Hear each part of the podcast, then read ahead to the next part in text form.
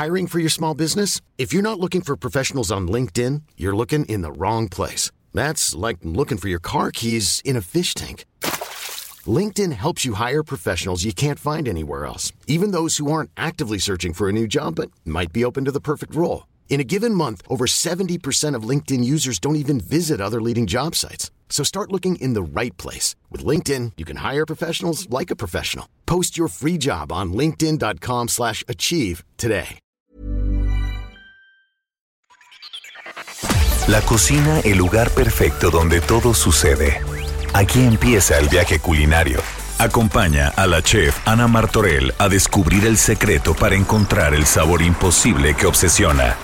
Bienvenidos a Gastrolab. Comenzamos.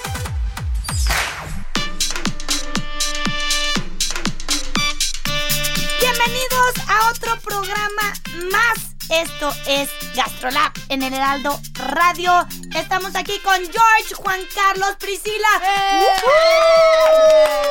Y hoy tenemos un programa que de verdad les va a encantar. La celebración de muertos en Michoacán. ¿La conocen? Pues espérense que hoy les voy a platicar todo sobre ella. ¿Y qué creen? ¿Sabían que cada año hacen concurso para saber cuál es la mejor baguette de París? Pues espérense que les cuento todo aquí. Y de postre, ¿cómo se conoció? El café. ¡Arrancamos programa! ¡Oído! ¡Oído, chef! Este George a través del cristal grita. Y primero, la entrada. México lindo y bien rico.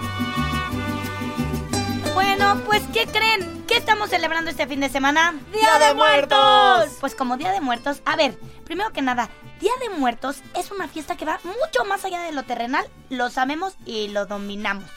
Se trata de guiar las almas que ya no están con nosotros, de vuelta a nuestra tierra, para que nos visiten por un día. Michoacán. ¿Alguien ha ido a Michoacán? No, chef, yo, yo ¿A Día no he tenido la oportunidad. aún. No, y hay que ir, ¿eh? Porque se pone espectacular. Les digo algo, estuve leyendo artículos y unas fotos impresionantes. A todos los que nos escuchan, de verdad, vale la pena. Hay una isla que se llama Janitzio. Cada año se llena, imagínate, ¿eh? no nada más de mexicanos. Extranjeros vienen a la isla nada más para ver realmente cómo se pinta de naranja. Y la isla, de verdad, tiene luz propia. Por todas las veladeras, veladeras, Por las veladeras. por todas las veladoras que se ponen tanto alrededor de la isla como en todos los panteones. Todos los panteones Wow. se pintan de naranja, se empasúchil por todos lados, la gente se disfraza, se pintan. Ay, qué bonito. Wow. De verdad, Michoacán es una tierra mágica el 2 de noviembre. Wow. ¿Y sabes dónde también? ¿Dónde? Rapidísimo, como paréntesis, Mixkick. También ahí se pone muy bueno. Oigan, y sí, les quiero contar una leyenda, Mm. que hay una leyenda purépecha que dice que las almas vuelan como mariposas sobre un lago encantado hasta la isla de Janitzio. Mm. Ay, ya. ¿En serio? Qué bonito. Y solo se necesita abrir el corazón para que al atravesar en lancha el lago se puedan ver las almas dibujadas entre las aguas del lago de Pátzcuaro. Yo creo que todos cada año deberíamos de visitar uno de estos lugares. O sea, un año Janitzio, otro día Mixkick, otro día así, Sin ¿no? dudas. Ay, yo necesito comentar algo increíble. Dilo. Vas, dalo. Que mamá Coco de la película de, de Disney, de Pixar, sí existe en realidad. ¿Cómo crees? Vive en Michoacán. Priscila, te va a dar un verdad. infarto. Sí, sí existen todos los personajes. Se basaron en ¿Cómo una señora que se llama Salud. Y, y es que eso, wow. o sea, Ay, lo máximo. Bueno, Y ¿sabes qué es lo triste? Coco. Antes de que llores. ¿Qué es lo A triste? mamá Coco no se le dio ninguna regalía.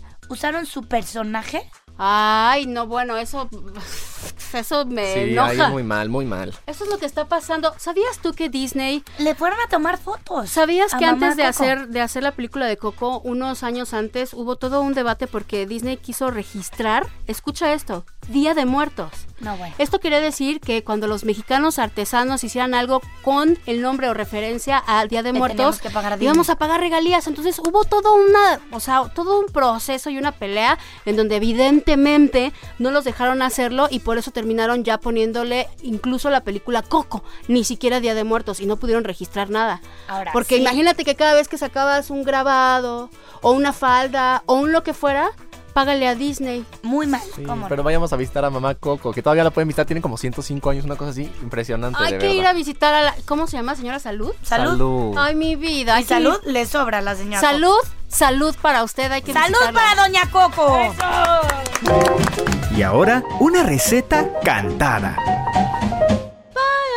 Oigan, están escuchando George. ¿Qué pasa? Está llegando el coro de arroz con frijoles. Escucha sus pasitos. Vénganse, arrocitos. Vamos a darle a cantar hoy. Vamos a cantar. Y la receta cantada de hoy es pan de muerto. Pan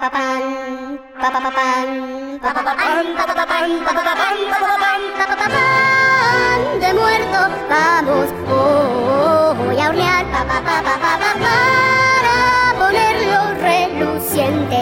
en nuestro altar. Pon en tu batidora sal, huevo y levadura, agua, azar y leche. Y un poco de agua hasta que obtengas la consistencia ideal para amasar unos 20 o 30 minutos, pero solo a media velocidad. Pa, pa, pa, pan,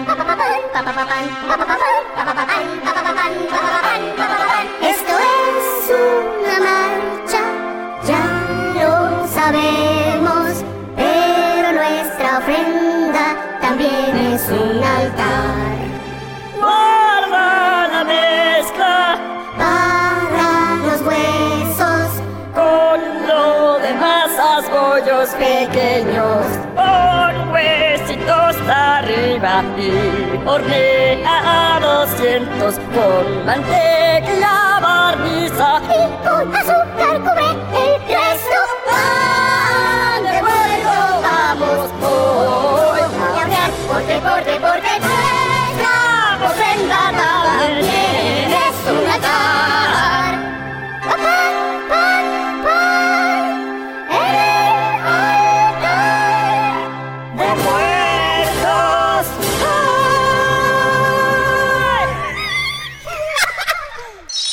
Tips AM de la chef Ana Martorell.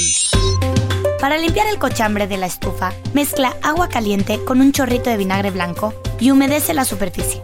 Talla con una fibra y limpia con un trapo seco. Y ahora, caricaturas. Esta es mi sección favorita, caricaturas. Y hoy tenemos, pues, ¿qué creen? Hoy tenemos caricachupas. Vuelve la fiera, mi padrinazo de lujo que tuvo esta sección. Fierita, gracias por estar otra vez aquí. Y hoy, ¿qué crees? Hoy te tengo un tema, coctelería. Me encanta, gracias a ustedes por invitarme otra vez. Háblame de la coctelería mexicana. Coctelería mexicana, pues es algo que está ahorita en tendencia justamente por dos destilados muy importantes para nosotros, que es el tequila y el mezcal, que son dos clarificados que vuelven otra vez a tomar mucha importancia en la industria. A ver, ¿qué es esto de cócteles al pastor? Ah, de acuerdo, pues es una tendencia, obviamente la Ciudad de México es la más representativa, eh, más bien los tacos al pastor es lo más representativo de la comida en la Ciudad de México y lo que queremos hacer es llevar ese mismo sabor a una bebida. O sea, ¿te estás comiendo un taco al pastor? Con un toquecito de algo, ya sea tequila, ginebra, vodka.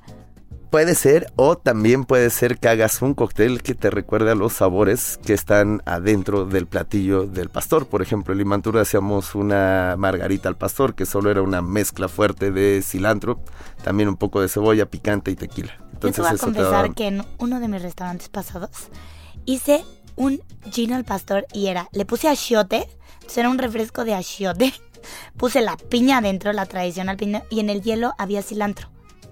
Mira, ya la cebolla me la, me la evité. Ya ves que, ya ves que, es más, ¿qué me dices de una tortilla dentro de un gin? No, pues a mí me volaste la cabeza cuando lo vi, pero obviamente ya probando los resultados cambió totalmente mi vista. Y eso es porque a la fiera el primer cóctel que le hice yo de mis manitas, imagínense, fue un gin con una tortilla tatemada adentro y casi le da un infarto. él, él, él preparándose y yo viniendo a romper reglas. Dame tu top 5 de las bebidas más mexicanas, o sea, los cócteles mexicanizados que más te gustan a ti. El top 5 yo creo que está la Cuba Libre. Eh, es un trago Claro, que adoptamos, ajá, es un clásico y adoptamos los mexicanos como nuestro. Eh, también puede ser, eh, obviamente, la, la paloma, que es un trago increíblemente mexicano. La margarita, que ahorita ya está perdiendo un poco de, de- de posición ahí. No, no lo dejemos, no lo permitamos, un en los restaurantes. increíblemente bueno. También un trago que adoptamos es el daiquiri. Si te fijas en todas las playas, por lo menos del sur de México. ¿Qué es el daiquiri? El daiquiri es un trago ¿Es daiquiri cubano. o daiquiri?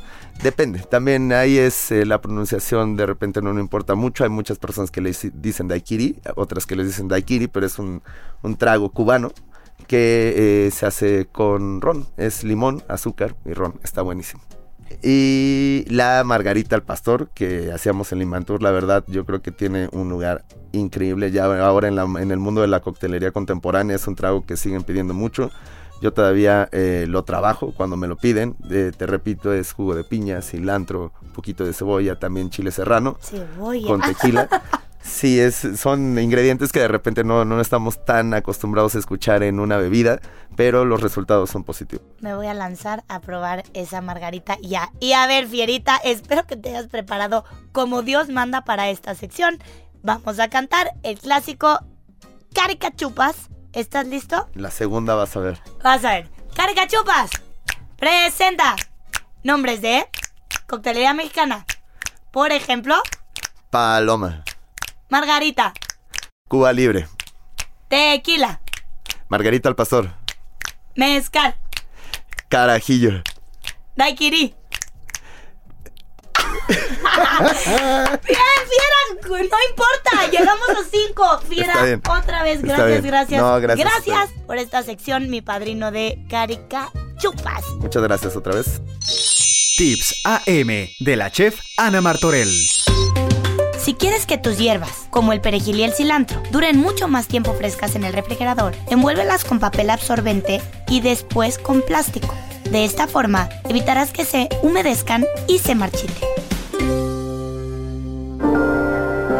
Lo que te salió bien o lo que te salió mal. Cuéntale todo a la chef Ana Martorell en Buzón a la Carta.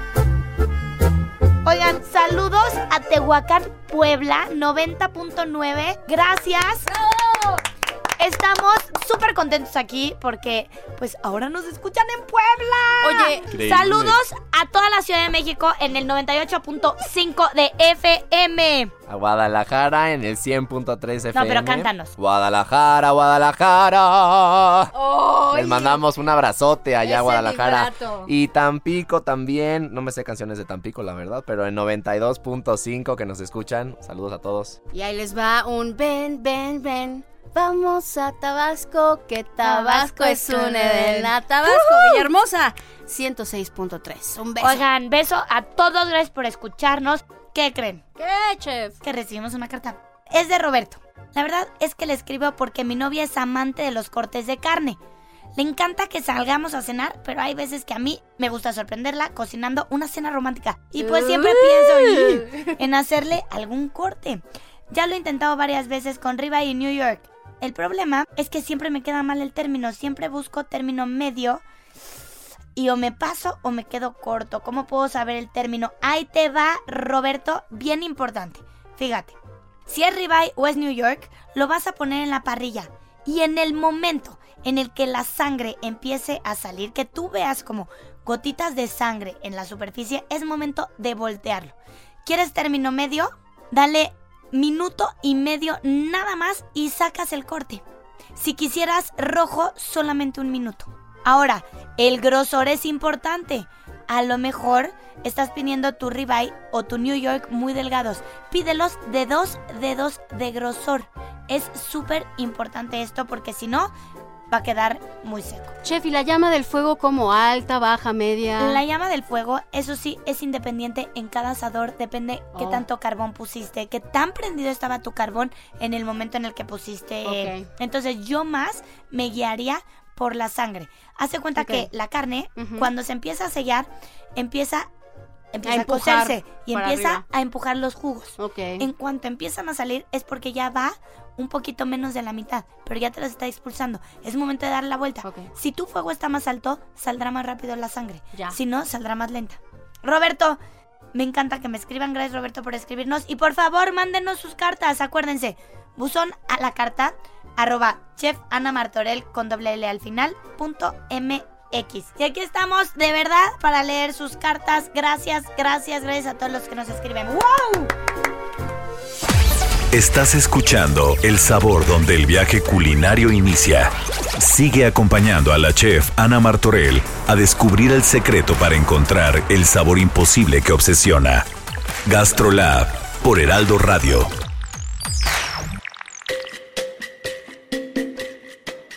Chavos, chavos, chavos. Hoy vamos a hablar de algo que hoy en día en la cocina, sobre todo en la cocina gourmet, ha tomado una importancia muy fuerte como son los brotes y flores comestibles. Mm.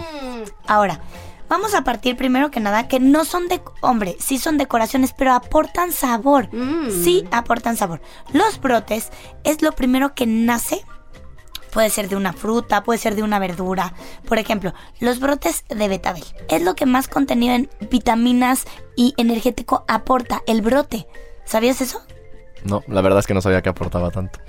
Wow. Porque todo va, todo está comprimido y concentrado en el brote. El sacar el brote del betabel implica que ya no crece un betabel. No, el betabel sí va a crecer. Así Lo que el no va a crecer es la hoja de betabel.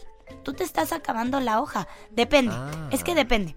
Hay, ahora hay muchas, muchas, no planilla, pero ya sabes que ponen las semillitas Sí. nada más para cortar brotes. Es como estos huertitos hidropónicos muy chiquitos que es para que salga el brote y ya. Pero ni siquiera es para hacer un betabel. Ya, ya entiendo. ¿Me Solo para los brotes. Solo para el brote. ¿Por qué? Porque son tan caros que sí te da la magnitud para sembrar un chorro de, de semillas, recortarlas y listo. Los flores y brotes comestibles hoy en día son utilizados en casi todos los platillos gourmet. ¿Qué pasa? La gente, no sé si estábamos mal acostumbrados a que siempre ponían, ya saben, la menta o la hierbabuena y la quitabas porque te atrapaba muchísimo el sabor. Hoy en día, por ejemplo, yo, una infladita de crema de salsa tatemada que Mm. tiene mucho cilantro. Buenísimo. ¿Qué es lo que pongo hasta arriba? Son brotes de cilantro. Aportan sabor. Ya déjate de, de- no vamos a hablar del tema nutricional. Sí aportan sabor. Oye, y por ejemplo, si, si yo me compro unas rosas y las Ah. desinfecto, o sea, ¿eso cuenta como flor comestible? o Sí, claro. o si tienen un proceso para hacer flor comestible No, como mientras tal? ¿Te no refieres a lo- a los pétalos? Ten cuidado. Sí, como al pétalo de la rosa. Sí, pero ten cuidado porque hay flores ahorita. No, no sé si han visto unas rosas azules. Evidentemente no existen. Están pintadas, entintadas. Claro. Entonces, si tú te vas a comer la rosa pintada, está terrible. Es más, chef, te voy a decir una cosa. Claro que es tradicional y nosotros deberíamos de saberlo. El mole. En Como Agua para Chocolate, Tita hace la codorniz con pétalos de rosa. A Claro. ver, ¿y has probado los pétalos de Bueno, En hay esencias. hay esencias olido. ya de pétalo de rosa. Qué rico. Por ejemplo, en el betabel, y yo vuelvo al betabel porque amo el betabel, pero las hojas de betabel que salen cuando está creciendo el También betabel son ricas. son deliciosas y velas cortando en lo que crece tu betabel. Mm. De verdad, por ejemplo, para una hamburguesa, en vez de ponerle lechuga, pon hojas de betabel. No tienen ni idea ¿Cómo sabe? el sabor que le da. Qué Qué rico. rico. Llegó el momento del sabor. La probadita. Pues estamos en nuestra sección que, híjole, cómo me encanta ver las caras de todos los que prueban. Tenemos otra vez a nuestro queridísimo Salvador García Soto probando en la probadita. Muchas gracias, chef Ana Martorell. ¿Ya te gustó esto, verdad, Salvador? Ya me encantó esto de no veo nada, pero bueno, disfruto los ves, sabores. pero te prometo, te cambié hasta el sabor. ¿Ok? Bien, muy bien. Vamos Enfrente a ti tienes un platito, tócalo por favor. Ok, aquí lo Dentro tengo. de él te corté cuatro pedazos de algo. Ajá, toco. Tócalos, tócalos. Vamos a ver Primero que nada, dime de qué color es. Oscuro es negro, ¿Es negro? Ajá. parece chocolate. Puede ser, puede ser, no lo sé. Dale una probadita. A ver, vamos a probarlo. Mm, sí. Chocolate. Mm, chocolate con, Mm, con qué? con... Está delicioso. Chocolate con trozos de maíz. ¡Sí! Salvador, yo te voy a invitar a todos. Si vieras que nadie latina, pero tú a Oye, es que, es que soy un dragón profesional, chef, entonces bueno. Salvador, te voy a descubrir la cara Ajá. Porque quiero que veas esto mágico que es chocolate con tortilla tatemada. Tú me dijiste, tú me dijiste que el maíz era tu cosa favorita. Sí, es de mis Bueno. cosas favoritas. Yo tengo una barra de chocolate que está con trozos de tortilla tatemada Wow. Y entonces al final tienes el crunch de la tortilla, la nutrición del maíz, la energía del chocolate, El cacao. el cacao, todo mexicano, Delicioso. todo 100% orgullosamente mexicano y esta es una de mis creaciones que más quiero. Y la combinación es eh, excelente, ¿eh? la consistencia del chocolate suave con lo duro del maíz y el- sabe delicioso. ¿Qué- qué- Muy rico. ¿Y, y notaste los toques de sal? Sí, tiene un poquito de sal, sí, sí sabe sal del, saladito. del del Himalaya. Ah, qué rico, sabe, sabe un poco salado y eso le da un, buen, un, un contraste interesante al dulce y salado. La sal hace que realce el sabor del maíz. Claro, claro, muy rico, muy Pues rico. ya te tengo aquí uno, uno Gran de creación, regalo para que te le lleves a me tu... lo llevaré Oye, encantado. para que mientras grabes programa en la semana, Estaré. pues te eches tu chocolate. Que además hace Ah. falta, ¿eh? Porque pronto te, te, te baja la pila y esto te... Oye, claro. Te levanta. Un- un cachito de chocolate cuando ya estás agotada. ¿Y tú qué cuántas horas grabas de radio? Son dos horas, dos horas de radio y sí, con Priscila, que es una general, tú ya la vas a conocer. ¡Un aplauso a la Pris! Un aplauso a la productora Priscila Reyes también.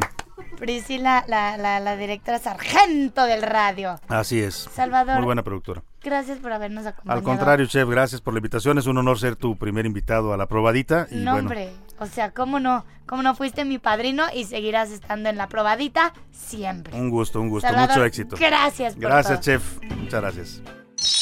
Tips AM de la chef Ana Martorell.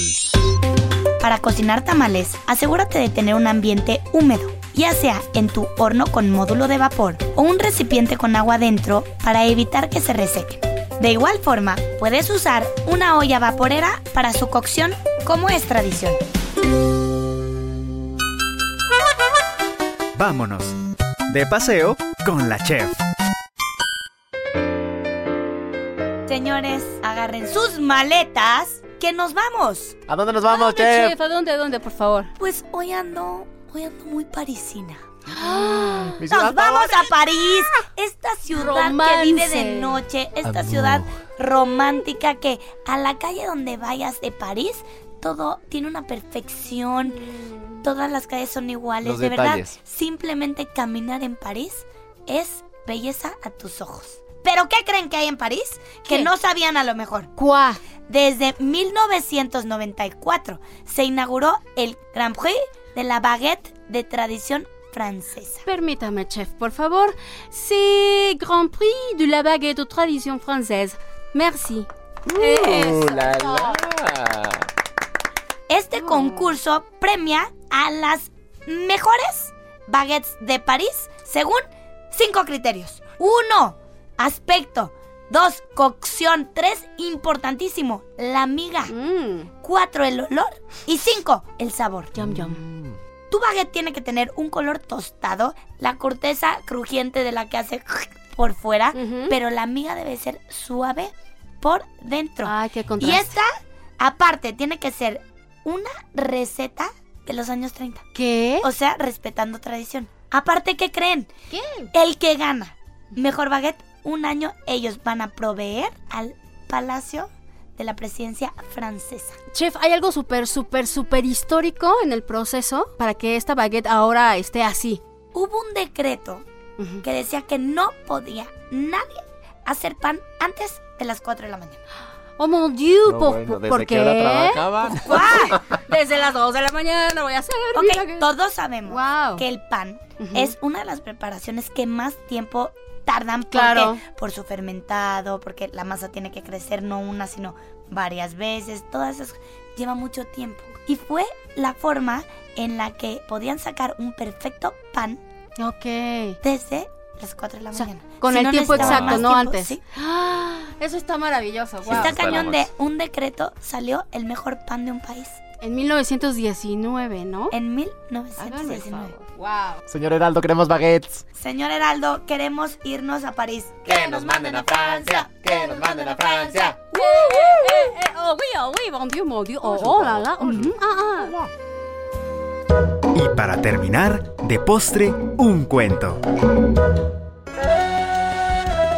Cuenta la leyenda que existía un pastor de nombre Caldí que llevaba a sus cabras a pastar a las montañas cercanas y un buen día su rebaño se comportaba muy extraño. Subían, bajaban, iban y venían con un estado de agitación. El pobre pastor pensó que las habían envenenado. Sin embargo, al amanecer, el panorama era muy distinto. El rebaño estaba tranquilo. Entonces, lo llevó nuevamente a las zonas de pastoreo. Y a su paso, se encontraron con unas plantas que tenían como cerezas muy tentadoras para las cabras. Las mordisquearon y nuevamente el rebaño retomó la excitación y la actitud extraña del día anterior.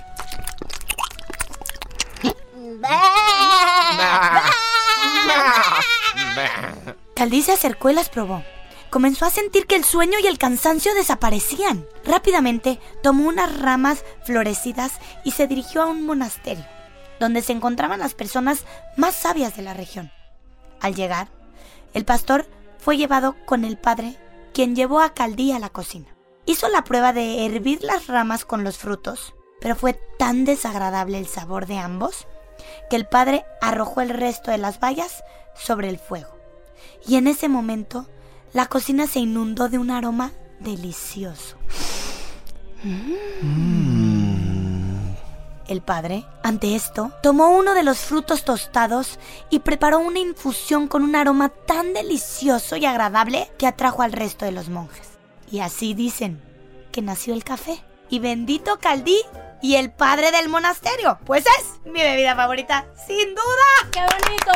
Y el ingrediente de hoy creo que está por demás decir que fue el café. café. Y la cereza del café, chef, porque mucha gente no lo sabe. Cuando cañón. dices No, viene no de una sabes ni cereza, la no, no es cierto, no viene de unas que sí viene de una cereza, no Aparte, sea ¿sabes necio. qué? Saber la historia de algo que tomas Sí, todas qué las bonito. mañanas como es mi café, que no perdono por nada.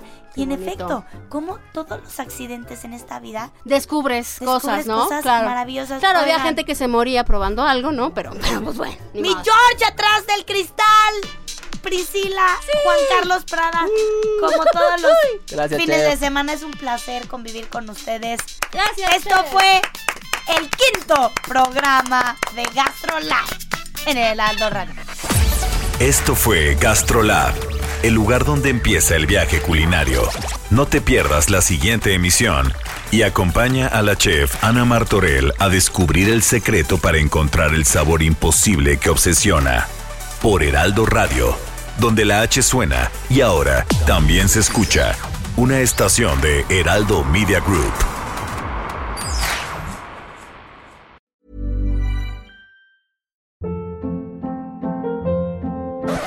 Hold up. What was that? Boring. No flavor. That was as bad as those leftovers you ate all week. Kiki Palmer here, and it's time to say hello to something fresh and guilt-free. Hello Fresh. Jazz up dinner with pecan-crusted chicken or garlic butter shrimp scampi. Now that's music to my mouth. Hello Fresh. Let's get this dinner party started. Discover all the delicious possibilities at hellofresh.com.